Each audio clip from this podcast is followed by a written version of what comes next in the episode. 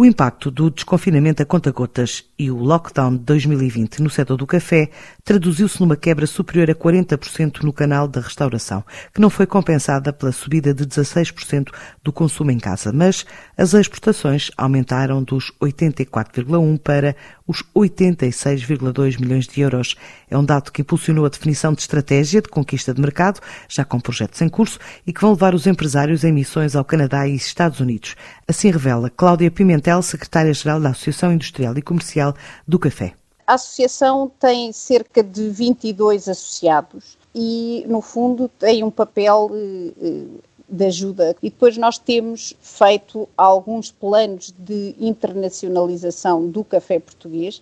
Criámos em 2017 a marca Portuguese Coffee, que no fundo é uma marca agregadora que permite aos estrangeiros identificar o café português e então temos conseguido de alguma forma ajudar principalmente os, os associados mais pequenos a exportarem, portanto a estarem presentes nesses mercados. Nós não produzimos café mas transformamos café de uma forma única, uma vez que Portugal acompanhou desde sempre o, o, desenvolvimento do café, fomos nós que levámos o café para o Brasil, fizemos o café crescer em Cabo Verde e em Timor e conseguimos fazer uma coisa que poucos países fazem, que é combinar diferentes origens de uma forma única e temos um processo de torra único. Todos nós portugueses sabemos que é único, quando viajamos temos todos saudades, portanto achámos que faria sentido divulgarmos isso junto do, das comunidades estrangeiras e também levar este produto tão português à diáspora portuguesa. E agora estamos a preparar uma missão para o Canadá e para os Estados Unidos. Nós exportamos bastante café, posso lhe dizer, em termos de valor, este ano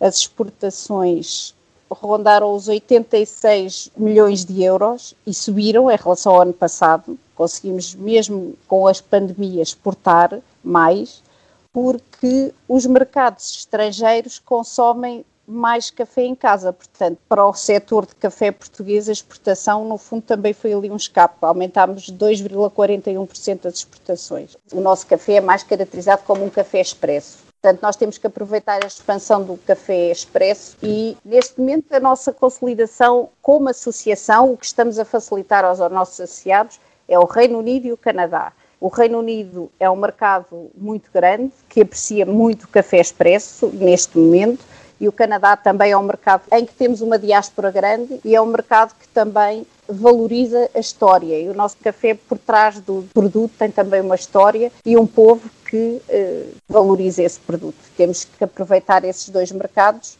porque são mercados onde nos podemos de facto consolidar e depois a partir daí partir para outros mercados.